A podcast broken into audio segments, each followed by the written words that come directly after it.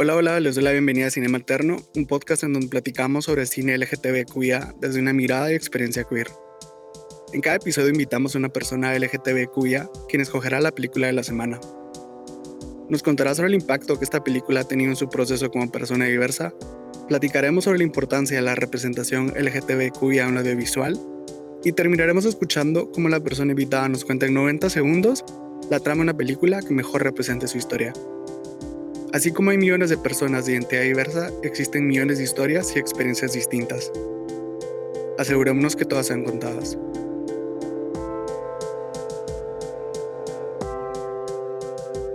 En Cinema Alterno buscamos discutir las películas, no la historia en orden cronológico, sino lo que las películas nos hicieron pensar. Puede que contemos la trama entera, puede que no. Arriesguense. En este episodio contamos con Juanma. Bienvenido, Juanma. Hola, buenas. Soy Juanma. Como comentaba, en cada episodio hablaremos sobre una película escogida por la persona invitada. Contanos, Juanma, ¿qué película escogiste y cuál es la sinopsis de la película? elegir retablo. La película va de que Segundo Paucar, un joven de 14 años, está siendo entrenado por su padre, un maestro retablista ayacuchano, para continuar con el legado familiar. Camino a una fiesta patronal, Segundo observa por accidente a su padre en un acto que hace que todo su mundo se le venga abajo. En un entorno tradicional y conservador, Segundo tratará de convivir en silencio con todo lo que sucede. Súper. Y, contanos, Juanma, ¿cómo llegaste a esta película? ¿Sabías de qué iba y te llamó la atención? ¿Qué expectativas tenías antes de verla? Pues llegué a esta película porque soy amiguito tuyo. y creo que mm, desde que tú apareciste en mi vida, como que tengo más acceso a mm, películas que no sabía que existían. Entonces, creo que mm, mis expectativas antes de, verla era que iba a ser una película muy chula LGBTIQ que tú me habías presentado, pero más que eso, no, no sabía nada de la película, ni siquiera busqué un trailer antes de verla, solo la empecé a ver. Entonces, creo que mm, ayudó mucho no saber nada y que me diera ese gran golpe de realidad y reflexiones la verdad que valiente que te empieces a ver películas sin, sin leer un poco antes. Yo no, no puedo porque más con películas LGTBQIA a veces son temas fuertes y no necesariamente más con todo. Yo sé que has hablado, pero lo de la pandemia creo que en general todos estamos bastante sensibles a veces. Entonces yo sí necesito saber qué me espera, pero me llega que seas así de aventade. Y si querés, empecemos desde el principio Em, cuando empieza la película, vemos a Noé y a Segundo. Son padre e hijo, maestro y aprendiz en el arte del retablo ayacuchano. Estos retablos son altares portátiles que representan escenas con figuras hechas con masa de papa y eso pintado con colores. Las técnicas y secretos de este arte andino se transmiten por tradición solamente a descendientes y discípulos que llevan años trabajando en el taller. Esto es lo que hace Noé con Segundo. La idea de seguir los pasos del padre viene con mucha presión y a veces resentimiento, el que empeora si el camino deseado es otro. Cuando Segundo le dice a su mamá que él quiere salir, ver qué hay más allá, ella le contesta, tú eres retablista, no un campesino. Existen roles muy marcados y la responsabilidad de llenarlos es bastante fuerte. ¿Vos has sentido este tipo de presión en el pasado? Pues sí, un poco sí. Em, creo que fue una de las primeras maneras en las que conecté con la película porque pues mi papá es dentista y yo estudio odontología y em, ajá, digamos, ha sido todo un proceso para mí como encontrarme con la odontología desde mis términos y no desde como el legado que esperaban que continuara, ¿no?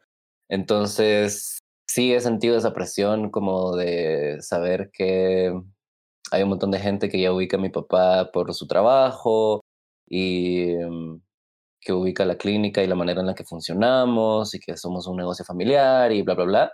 Sí ha como que los momentos en los que he querido como desviarme de esa idea, esta presión de la que hablamos es la que me ha como mantenido ahí. Pero eh, viéndolo desde el, desde el lado como desde tu familia, ¿crees que a veces cambia esa presión de dar la talla y no decepcionar si se le agrega el factor de ser una persona LGTBQIA? Ay, vos, en mi caso creo que se intensificó un poco más, ¿verdad? Porque pues al no, al saber que yo no les voy a como cumplir ciertas expectativas como de familia, hijos y manera en la que llevo mi vida, eh, esta parte como de, de el negocio familiar se ha convertido en la única manera, digamos, en la que yo me podía comunicar con ellos para pues hacerlos sentir orgullosos de alguna manera, ¿no? Como que todo el resto de cosas que funcionan en mi vida no son nada que ellos, que ellos aprueben. Entonces creo que a mí, al menos en mi caso, se aumentó la presión cuando salí del closet, digamos, y como que fui abiertamente diverso en frente de ellos. Ajá, sí sentí como esa presión se fue mm, acentuando un poco cada vez más. Entiendo completamente. Yo creo que a pesar de yo no seguir los caminos de mi papá en términos de trabajo, creo que esa presión que vemos en segundo, en la que se le, se le impone un poco eh, seguir esos pasos, me, fue algo en lo que también me vi bastante, bastante reflejado yo, porque creo que al final, cuando estamos en esa edad tan formativa como la adolescencia, y empezamos a realizar nuestra identidad diversa y cómo eso puede jugar entre mm, la dinámica que tenemos en la familia, creo que sí hay bastante de ceder y buscar un compromiso para mantener hasta cierto punto, en mi caso, como contenta a mi familia. Como hay algo que tal vez no quiero hacer al 100, pero lo voy a hacer porque sé que en un par de años o en un par de meses viene otra, viene otra noticia que, que a lo mejor me puede ayudar si tengo esto ya de mi lado. A... Pero, digamos, en el caso de segundo, vemos que él al menos al comienzo, cuando la relación con su papá es perfecta, él está muy contento de ser retablista. Me imagino que vos cuando tomaste la decisión de ser dentista, o puede que no, estabas contento con hacerlo también. Pero que en situaciones en las que siendo LGTBQIA y no querer decepcionar, etcétera, existe esa presión de cumplir, pero el camino que se te, que se te sugiere es uno completamente ajeno a lo que estás realmente buscando. Pero digamos, en tu experiencia, ¿cómo sugerirías vos que se pudieran empezar a poner límites en una situación así? Wow. fíjate que mm, no sé, la verdad. Dijiste la, la verdad. Sí, la verdad. Me encanta. Perdón, continúa. Creo que mm, como familias latinoamericanas tenemos bien impuesto esto de que la familia es la familia y por la familia todo y creo que tendríamos que empezar ahí, ¿va? De que la manera en la que nos crían o nos imponen este como dependencia familiar de alguna manera. Creo que ahí está como la raíz de que no podamos poner límites porque honestamente no he visto como a gente dentro de mi círculo de amigos que haya podido como poner límites de manera sana y saludable cuando los tuvo que haber puesto, ¿sabes? Sino que todos esperamos hasta que ya no aguantábamos para explotar y poder así como finalmente decir que era lo que queríamos o finalmente hacer lo que nos gustaba o, ¿sabes? Como que no, no tengo en mi radar a alguien que haya podido tener ese ejercicio de sentarse con sus viejos y decirles así como, miren mucha, no, pero digamos, para las nuevas generaciones, em, creo que tal vez un, un acercamiento más sano ah, podría ser como, primero entender que nos criaron como con esta idea de que por la familia todo y creo que hay que deshacer un poco esa idea, ¿va? Porque solo porque sos mi familia no me va a pasar yo comiendo mierda el resto de mi vida haciendo algo que no me gusta entonces creo que después de entender eso, obvio, cuidémonos, pero no nos pasemos de verga con nosotros mismos, que ahí viene mi segundo punto, que es hay que tener muchas conversaciones uno consigo mismo para, no sé, entenderse uno primero y luego ya poder compartir lo que uno encontró adentro, porque creo que eso es de las cosas que más hace difícil como poder poner límites también, ¿va? Uno ni siquiera, uno o al menos yo no podía imaginarme otra realidad que no fuera ser dentista y ser el sucesor de mi papá y tal. Me costó muchísimo salirme de, esa idea y como empezar a imaginarme una realidad en la que yo era mi prioridad y yo iba a buscar las cosas que me gustaban porque eran para mí, ¿no? Sí. Pero digamos, ¿cómo, cómo llegaste a, ese punto? Algo en lo que yo creo bastante es que yo pienso en esta idea de gente queer mayor que ha pasado por un montón de cosas que nosotros estamos pasando que nosotros pasamos y hay mucho aprendizaje que se pierde por la misma desconexión que sentimos como comunidad LGBTQI aquí en Guatemala, donde tenemos referencias de cómo se llega de un punto A a un punto B en otros lugares, particularmente por ver películas, por ver series, por leer libros, pero como hay tan poco en nuestro contexto, creo que no tenemos esos recursos. Mm. Y me gustaría también con este podcast, al escuchar historias de otras personas, que gente que, que esté pasando por algo que la persona invitada ya pasó, pueda encontrar esa referencia. Entonces creo que sería súper interesante que nos contaras cómo fue eso para ti. Fíjate que mm, fue yéndome de mi casa, la verdad. Eh, creo que viviendo con mis papás no hubiera podido un poco obligarme a, salirme de mi zona de confort y un poco también, ah, no sé, a plantearme realidades distintas porque ya no estaba como bajo esa ala de, de Mientras vivas bajo estas cuatro paredes, aquí yo mando. ¿Me, entendés? Como que a la hora de no tener como ese, e, esa manera tan violenta de reforzarte que vivís por tu familia, te das chance a, poder como dimensionar otras realidades. Eh, y creo que a mí así me, así me tocó, ¿verdad? Cuando ya yo tuve que vivir solo y cocinarme y limpiar mi casa y mantenerla y así ahí fue donde hice clic y se desbloqueó el candadito y pude como empezar a buscar mis intereses, ¿no? Que creo que el drag ayudó muchísimo también porque unía muchísimos de mis intereses. Em, y a partir del drag como que me permití ser más atrevido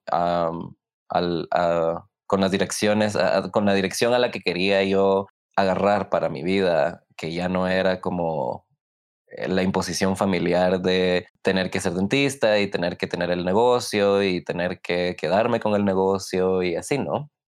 Te entiendo completamente. Y creo que al final, cuando uno, cuando pierde esa net de confort de la que hablas, se ve obligado a encontrar otras y muchas veces con las amistades que tenemos se pueden empezar a desarrollar esas cosas también. Entonces, resuena bastante en mí lo que, lo que compartís de hablando también, o sea, regresando un poco al tema del camino impuesto y de la relación que podemos tener con estas personas que hasta cierto punto no lo imponen, sean buenas intenciones o malas, etcétera.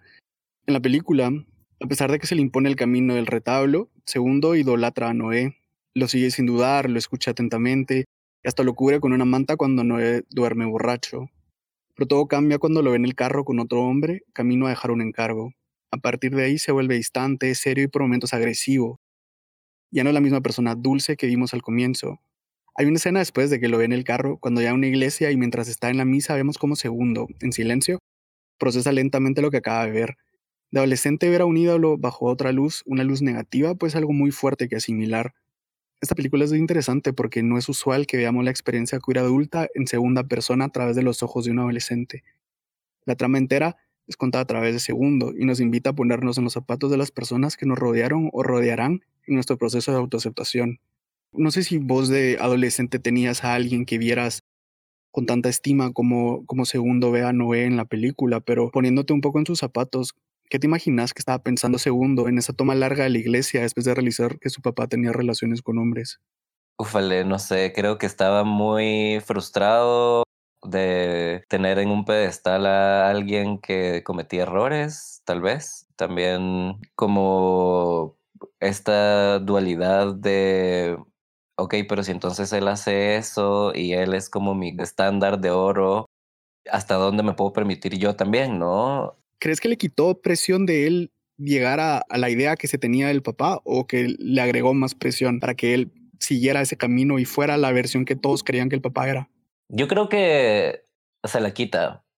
Yo creo que se le quita un poco porque digamos, luego de, luego de esto, segundo ya se anima como a considerar tener un trabajo distinto y ya no ser retalista. Entonces creo que el hecho, el hecho de que lo haya visto como que sí destruyó muchísimas cosas, ¿no? Como Sí, ajá, también la presión, aparte de la idealización que él tenía de la persona que podría ser su papá, también se cayó, creo, un poco esa presión que se le había impuesto hasta ese momento, porque pues si la persona que se lo había tratado de imponer todo este tiempo, pues ya no era un santo para él, básicamente, sino que ya era alguien que pues también tenía sus mierdas, ¿no? Y que también cometía errores, no sé, siento que hubo muchos velos que se le levantaron a él, entonces me imagino que debe haber estado emputadísimo para todo esto, porque los, los latinoamericanos no tenemos otra manera de procesar nuestras emociones, ¿verdad? O sea, o nos ponemos como la gran puta o nos ponemos súper tristes. no hay un, no hay un in-between. Sí, no, y aparte creo que Retablo es una película que yo siento que nos da mucho contexto. Y en la película vemos cómo esta comunidad en particular vive, trabaja, celebra y, castiga y las celebraciones que vemos son grandes, igual que los castigos. Me llamó la atención la competencia de pelea con látigo que pasa durante una fiesta patronal. En esta escena había casi solo hombres, la mayoría jóvenes sin camisa y gritando agresivamente para que la pelea creciera en intensidad. Se puede asumir que en esta comunidad se incentiva este tipo de actitud, este ideal de hombre varonil y brusco, uno que no habla, eh, que es algo que ocurre en casi todas las sociedades alrededor del mundo. Pero lo vemos también después en el juego de fútbol, en donde un desacuerdo termina en pelea física con insultos homofóbicos. A lo largo de la película escuchamos constantes frases como no te dejes maricón, pelea como hombre, toma como hombre. Y eso también se, se, se puede incluir el de trabaja tus cosas como hombre, o sea, no, lo, no los hables, no seas vulnerable, no, no, no sanes. Y a pesar de que esta es la norma, en segundo vemos a un adolescente gentil y sensible, al menos en el comienzo de la película pero poco a poco se convierte en alguien enojado que embotella sus sentimientos al punto de explotar y termina golpeando al papá cuando lo confronta por primera vez después de verlo en el carro. Luego se emborracha y está a punto de violar a Felicita, la joven que vende frutas en el mercado, mientras ella duerme pero se arrepiente antes de hacerlo. El cambio que vemos en él es drástico, y esto nos muestra lo enraizada que está esta masculinidad tóxica en las sociedades, particularmente las nuestras latinoamericanas. ¿Qué crees que hizo posible sea, para comenzar a hablar un poco de este tema, me interesa saber tu opinión de esto. ¿Qué crees que hizo posible que por muchísimo tiempo Segundo no fuera ni intentara tener esa actitud de hombre tóxico y agresivo que vemos en la mayoría de personajes de la película? Pues creo que un poco de la, relación que tiene su familia en general va por ahí un poco la cosa, ¿no? Porque a Noé no se le ve como tan agresivo como el resto de hombres y mm, él es, él es más bien como, ajá, como un artista, ¿no? Como más relajado eh, y más como sereno y más como haciendo sus contactos y buscando su chance, que es lo que le interesa, más que meterse a, a peleas o, o, cosas así. Entonces creo que un poco del ejemplo de Noé tiene segundo, de, de no ser tan, tan explosivo y tan disruptivo. Y hablando de esta toxicidad que mencionas, ¿crees que es más común entre hombres heterosexuales que en hombres queer o no ves realmente diferencia? no, creo que sí, los hombres cis heteros son los más tóxicos y agresivos, aunque pues igual hay gente queer que no se salva de estar ahí, ¿verdad? Pero creo que mm, la gente, la gente queer al menos, creo yo, que si termina con, con una personalidad muy agresiva, viene a raíz de mecanismos de defensa, creo yo, más bien que, que realmente como sentir placer en, en ser súper agresivo y macho. creo que los hombres heterosexuales cisgénero son así porque quieren, no porque les tocó, ¿me entendés? O sea, como que deciden así muy conscientemente que eso es lo que quieren hacer y así es como se quieren comportar. Y de ahí de quienes, no sé, de, quienes reciben validación, a quienes le dan validación, de quien quieren aprender, a quien le quieren enseñar, es a puros hombres. Em, no sé, me parece como un poco contradictorio y bastante homoerótico la manera en la que los heterosexuales como que hacen esta oda a la agresividad, que eso no pasa con la gente queer, por ejemplo, ¿verdad? O al menos no, yo no lo he presenciado. Siento que la agresividad o la toxicidad que puede venir de la gente queer, repito, viene más de, de un... Se tuvieron que defender en el colegio y por eso aprendieron que era más fácil hacer mierda antes de que los hicieran mierda, ¿no? Sí, entiendo, entiendo tu punto y estoy de acuerdo, pero sí creo que existe también adentro de los hombres queer este mismo tipo de agresividad, pero que a veces hasta cierto punto romantizamos. Lo hablaba con otro amigo de muchas veces en, en las películas existe esta dinámica entre dos personajes donde uno es más distante y, misterioso y fuerte y agresivo y busca los encuentros sexuales de una manera mucho más brusca y está la otra persona que es más sensible, que le enseña cómo ser romántico, que le enseña cómo, cómo dejar esa toxicidad a un lado. Y creo que sí se ha vuelto también este estereotipo de, de chavo queer que a veces buscamos, pues. Entonces creo que eso también es un poco peligroso de cómo lo estamos nosotros mismos eh, romantizando. Pero digamos, no sé cómo fue tu experiencia, pero, pero yo me veo viendo hacia, viendo hacia atrás, como hablabas esto de mecanismos de defensa para defendernos, etcétera, y que muchas veces asimilamos estas actitudes para, para poder pasar desapercibidos ni desapercibides. yo veo como yo pude muy fácilmente seguir ese mismo camino que vemos en, en los otros hombres de esta comunidad, pero tuve la dicha que me vi confrontado con el hecho de que soy queer, pues, y no hay forma de ignorar eso. Y creo que a través de, de mi homosexualidad y de la comunidad LGBT, se me empezaron a abrir un poco más los ojos sobre las actitudes que yo tenía y sobre las cosas a las que yo le estaba dando importancia como hombre. Y creo que ahí empecé a, a, reconocer esta toxicidad en mí y creo que es un proceso continuo y me da curiosidad saber cuál fue tu experiencia. ¿Cómo empezaste vos a reconocer estas actitudes en ti, en ti mismo? Creo que empecé a reconocerme, digamos, en este contexto de, de las actitudes que había aprendido por ser, haber sido socializado y criado como hombre cuando empecé a mm, leer y hablar un poco de feminismo con mis amigas. Creo que fue como empatía, ¿no? De, de mm, entender las opresiones que existían y a la hora de que las pude empezar a reconocer en las y los demás, las pude empezar a reconocer en mí misma también, ¿no? Creo que por ahí fue un poco el proceso de, de estar teniendo conversaciones y que mis amigas me dijeron así como, mano, y me dijo esto y me hizo esto, y eso es una culerada porque esto, esto y esto. Y yo solo decía así como, wow, yo he hecho eso y ahora entiendo por qué es una culerada. ¿sabes? Sí, sí, te entiendo. Así fue como me empecé a dar cuenta yo y creo que ahorita sí hay información, pero sí tenés que saber cómo buscarla para llegar a ella, ¿verdad? Porque de los proyectos o de la gente que yo sigo que como que enseña acerca de esto, he llegado ahí porque por casualidad, ¿va? Porque estaba metido en un lado y me puse a estoquear y de poco de poco a poco llegué a estas cuentas que, que me llenan de información.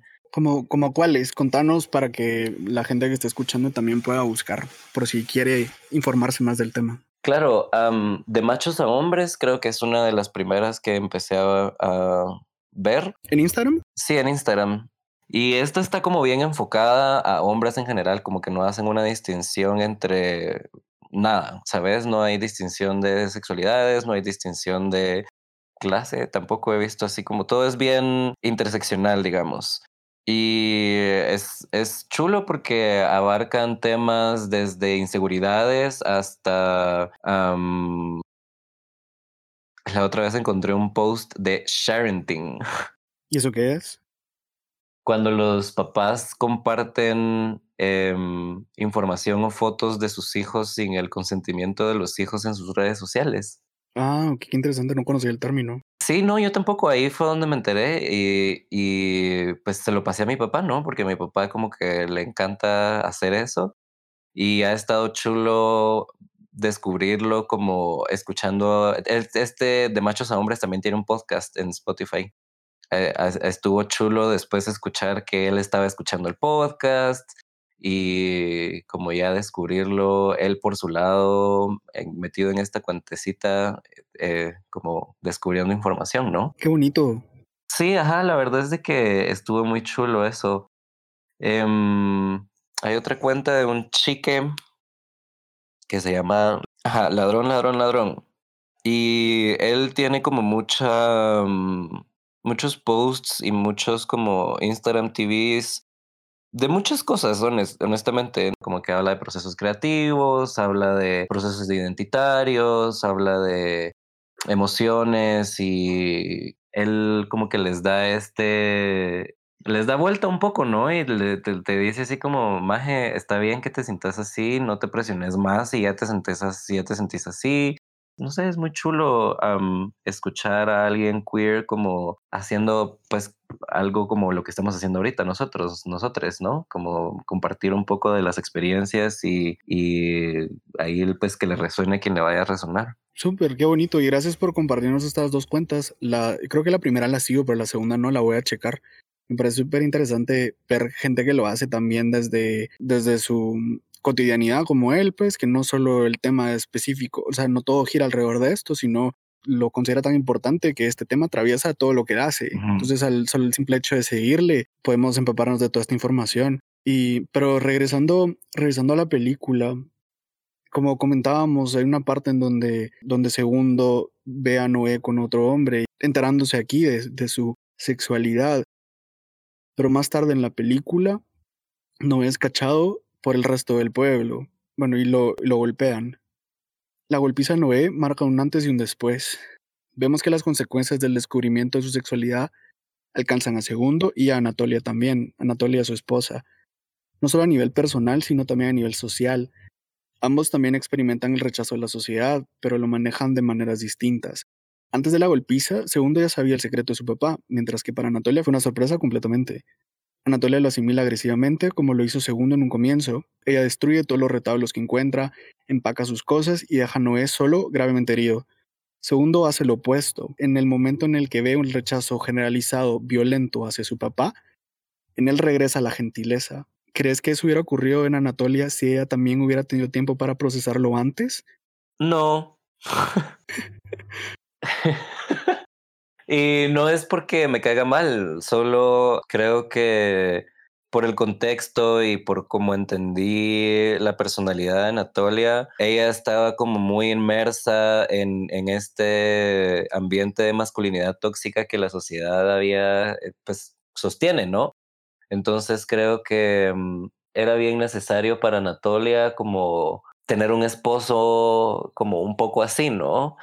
Creo que el hecho de que se le perdonara a Noé no ser agresivo y se le celebrara como esta serenidad y como tranquilidad un poco, era como ya un esfuerzo para Anatolia, ¿no? Porque un, un hombre como ideal debía ser súper agresivo y súper enojado y súper, no sé, macho tóxico, ¿no? O, ajá, así lo percibo yo, ¿no? Creo que ella de por sí ya estaba dando como un, la mía extra, como para que ahora viniera esta gotita a derramar la, el vaso de agua, ¿no? Ya, yo también estoy de acuerdo que creo que no hubiera importado cuándo ella se hubiera enterado, ella hubiera reaccionado de la misma forma, pero, pero me, me da curiosidad la forma en la que lo, lo percibiste. O sea, me parece súper interesante que lo veas de esa manera.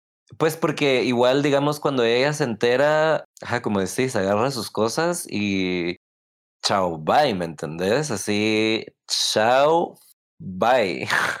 Sí, no, y es un enojo, es un enojo fuerte en el que también vemos como ella lo ve como todo lo que ella está perdiendo. No solo está perdiendo la familia, pero se tiene que ir de ese pueblo. O sea, ella no puede seguir viviendo ahí. Todo lo que había conseguido con las personas que la contrataban para, para cocinar, la casa. O sea, básicamente es dejar tu vida completamente entera. Sí, yo creo que tal vez más, era más esto lo que ella no pudo haber perdonado. Va como la apariencia o como el nombre o como la posición que ella tenía en esa sociedad pues, se sumó. desapareció, ya no valía nada y creo que eso era gran parte de su enojo también, ¿no? Decir así como, ay puta, si querías coger con hombres, por lo menos que no te encuentren, va, porque sí. nos cagaste la vida a todos.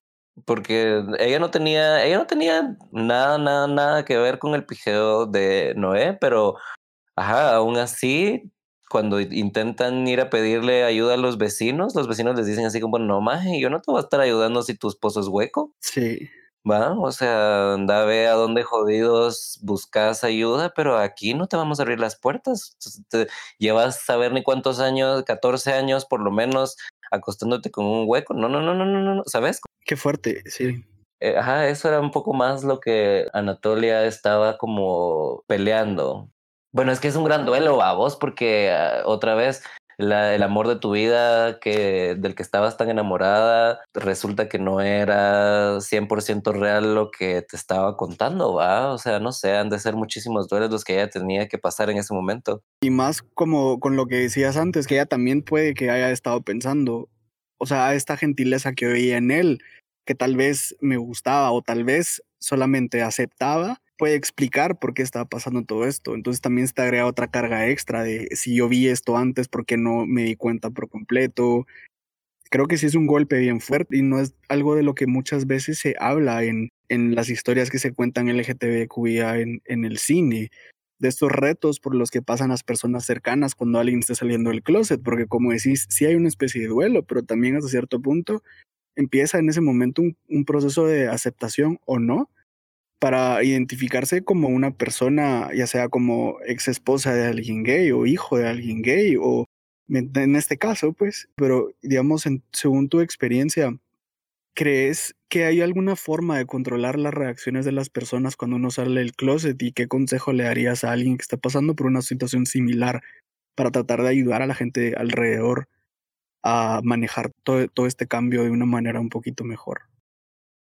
Pues yo creo que de alguna manera ellos también están como saliendo del closet, ¿no? Porque de las familias se espera que todas sean heterosexuales y todas se sigan reproduciendo por el fin de los tiempos, pero resulta que en esta familia no va a suceder así, entonces como que es, es, es toda la familia la que está inmersa en el proceso como de ajá, abrirse a nuevas posibilidades, más bien creo que al mismo tiempo nosotros como personas LGBTIQ tenemos que entender de que la reacción de las demás personas no es nuestra responsabilidad y que si a ellos les está costando un poquito más como el hecho de procesar todo esto, eso está en ellos y en la educación y en la mm, qué tan empapados estén del tema y qué tanto han tenido contacto con gente diversa y mm, creo que nosotros como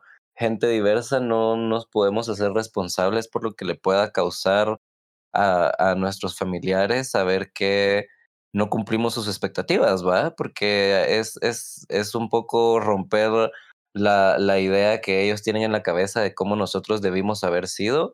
Y creo que es, es más eso lo que pelean y lo que berrean que realmente el hecho de, cómo nosotros vamos a vivir nuestra vida de ahora en adelante, ¿no? Eh, eh, ellos ni siquiera se ponen a pensar en eso, ni siquiera dimensionan ni entienden como las problemáticas de la gente diversa y ellos solo están como pasando por un duelo de la idea que habían creado en su mente de quienes íbamos a ser nosotros. Sí, estoy de acuerdo y creo que es importante poner ese límite claro en el momento en el que se uno decide eh, visibilizarse ante la gente cercana para que entiendan que al final del día, ah, tal vez en el pasado no fue así, pero ahora en adelante, cada quien decide su propio camino. Totalmente. Y creo que ese, regresando a, a cómo poner límites, creo que ese es un buen primer, primer límite, ¿verdad? De decir así como familia, mi vida es mía, ¿va? Y yo voy a decidir por mi vida. Gracias por el cariño, gracias por la preocupación, gracias por los años de educación y enseñanza, pero creo que si alguien sabe qué es lo que más le conviene, soy yo, ¿verdad? Poderles hacer entender que tu pedo con tu sexualidad le rinde cuentas únicamente a ti y a tus deseos y a tu proceso de identidad y de entenderte. No, no va en relación a qué tan rebelde quiero ser o qué tanto me quiero desviar del camino de la familia o... Mm, Como que es algo tuyo y no necesariamente una reacción a lo que ellos quieren de ti. Sí, ajá, exacto. Como que es, es bien poderoso que nosotros entendamos que uno está aquí en esta vida también descubriendo qué pedo con uno, pues, o sea, y, es bien duro y difícil que nosotros nos querramos poner en la espalda, aparte de ese proceso de descubrirte y entenderte, el hecho de que querrás controlar de qué manera puedes ser menos incómodo para la gente que está alrededor tuyo, porque ese no es tu pijeo, pues. Estoy muy de acuerdo con lo que decís.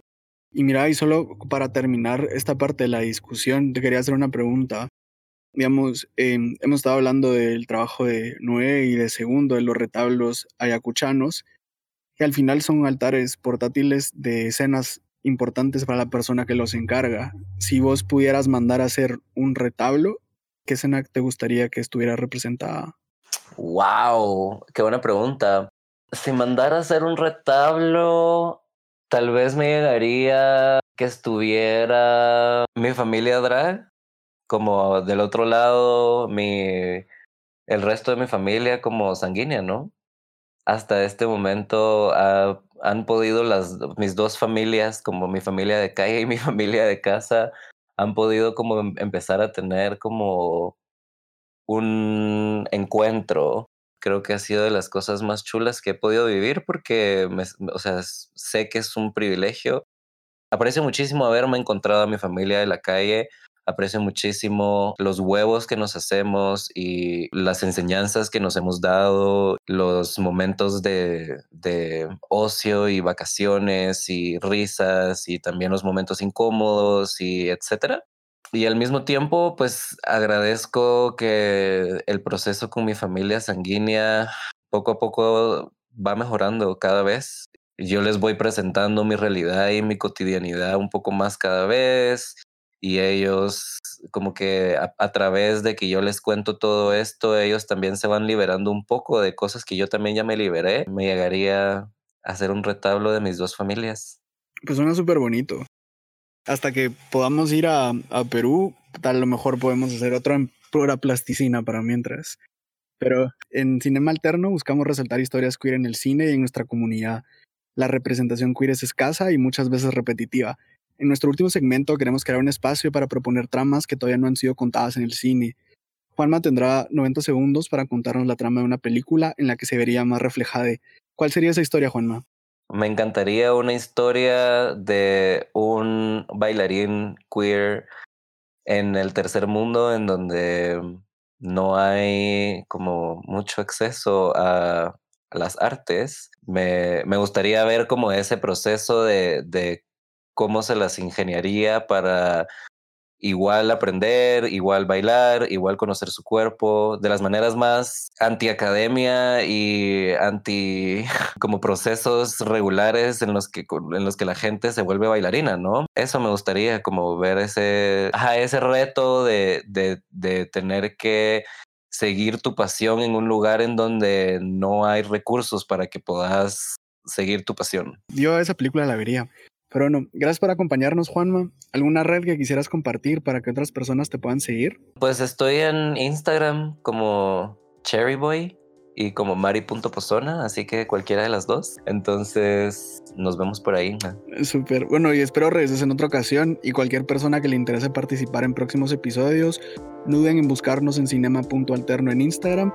Esto fue Cinema Alterno, nos vemos en el próximo episodio.